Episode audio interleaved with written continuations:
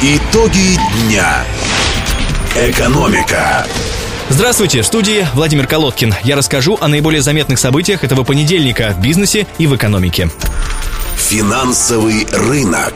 Регулятор сегодня утром отозвал лицензии у Московского банка «Универсальные финансы» и Ростовского «Капиталбанка». ЦБ объяснил такое решение неисполнением кредитными организациями федеральных законов, регулирующих банковскую деятельность. А в случае с Ростовским «Капиталбанком» регулятор также принял во внимание наличие реальной угрозы интересам кредиторов и вкладчиков. «Капиталбанк» проводил высокорискованную кредитную политику, связанную с размещением денежных средств в низкокачественные активы, говорится в сообщении ЦБ. «Капиталбанк» занимал 364 четвертое место по величине активов. В начале февраля он был отключен от системы банковских электронных срочных платежей. В Национальном рейтинговом агентстве отмечали, что это решение усиливает подверженность регуляторным и репутационным рискам. Оба банка являлись участниками системы страхования вкладов. Агентство страхования вкладов начнет выплаты не позднее 29 февраля.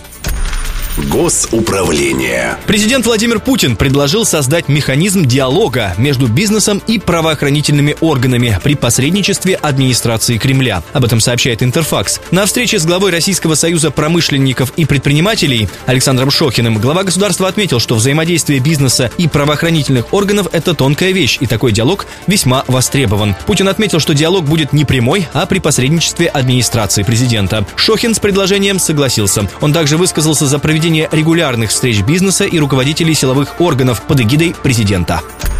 Локальный бизнес. Компания Don Star, она входит в группу Евродон Вадима Ванеева, начала отгрузки утиных субпродуктов в Китай. Об этом сообщает ТАСС со ссылкой на пресс-службу компании. Планируется, что объем поставок составит не менее 70 тонн продукции ежемесячно. Первые поставки начались в январе 2016 -го. Крупной оптовой китайской компании с представительством в России было отгружено 57 тонн утиных субпродуктов. Ежегодный объем поставок продукции Don Star может составить до 300 тонн утиных лап. В сообщении Евродона также уточняется, что продукция компании прошла сертификацию, необходимую для поставок в Гонконг.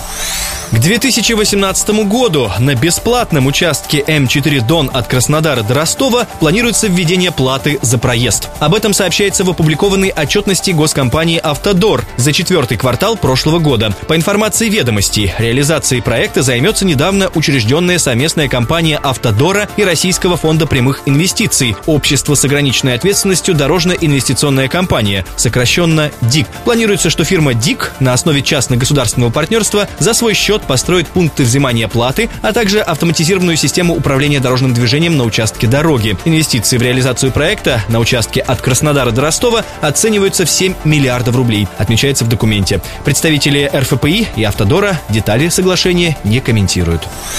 Четыре новых межрегиональных направления из Ростова открывает с 29 февраля авиакомпания «Руслайн». Перевозчик предлагает рейсы из донской столицы в Екатеринбург, Самару, Сочи и Казань. Об этом радио Ростова рассказала пресс-секретарь ростовского аэропорта Ольга Ладейщикова. Это будут рейсы в Сочи, Казань, а, Екатеринбург и Самару. Выполняться будут трижды в неделю до конца действия осенне-зимнего расписания, то есть 26 марта. Расписание на лето у нас сейчас формируется активно. Не исключаем, что эти рейсы останутся и в летнем расписании. Также эта авиакомпания выполняет у нас сейчас рейс в Тюмень. Собственно, вот пять новых рейсов они будут выполнять из нашего аэропорта. Руслайн будет выполнять полеты на 50 местных лайнерах «Бомбардье». Стоит отметить, что стоимость билета в курортный Сочи в один конец составит около 4000 рублей.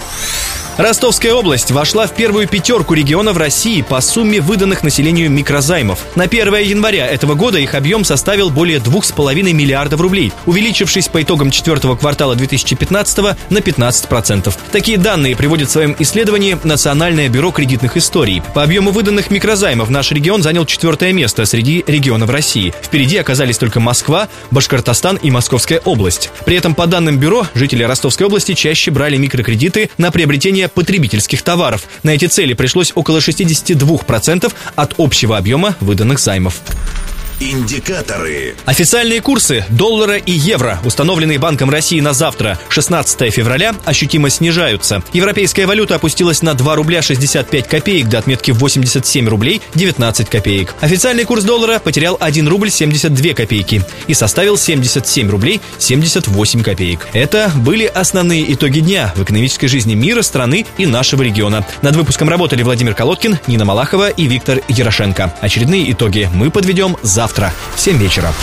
Итоги дня. Экономика.